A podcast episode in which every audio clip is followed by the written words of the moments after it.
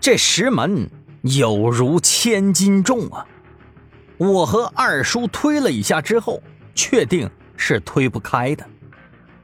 而眼下那些邪师正在慢慢围过来，二叔开始打起了退堂鼓。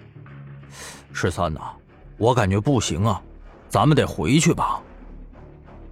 我看他这样子，顿时喊道：“我靠，二叔你也太坑了！我还以为你胸有成竹了呢。”二叔低下了头，也不知道在想啥。哎，那个十三呐，我哪知道这地方有这么多鬼玩意儿啊！二叔不好意思的说道。邪尸越来越多，似乎是闻到了生人的气味，一个个好似沉睡了许久，突然醒过来似的。身子僵硬，走路迟缓。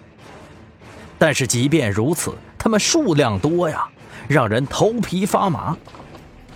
我发了会儿牢骚之后，也不说话了，赶紧让二叔把剩余的白灰全都撒在了地上，围成了一个半圆而后用黄符点燃，白灰立马燃烧起来，那些邪尸不敢靠近了。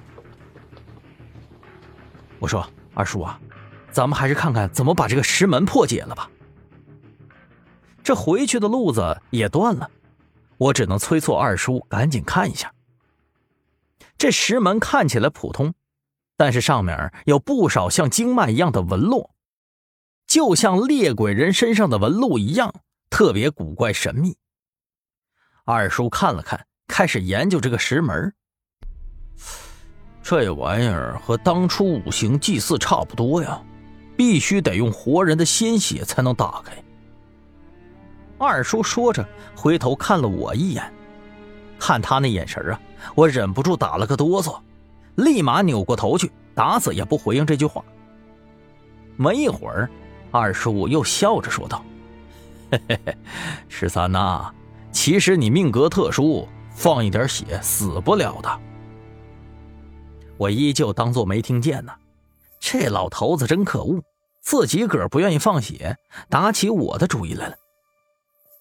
而此时，白灰燃烧的速度越来越快，眼看就要烧尽了。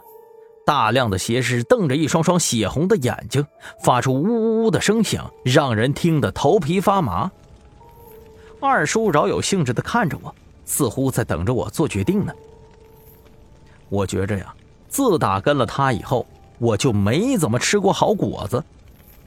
我一咬牙，满眼睛幽怨的说道：“我真是服了你了。”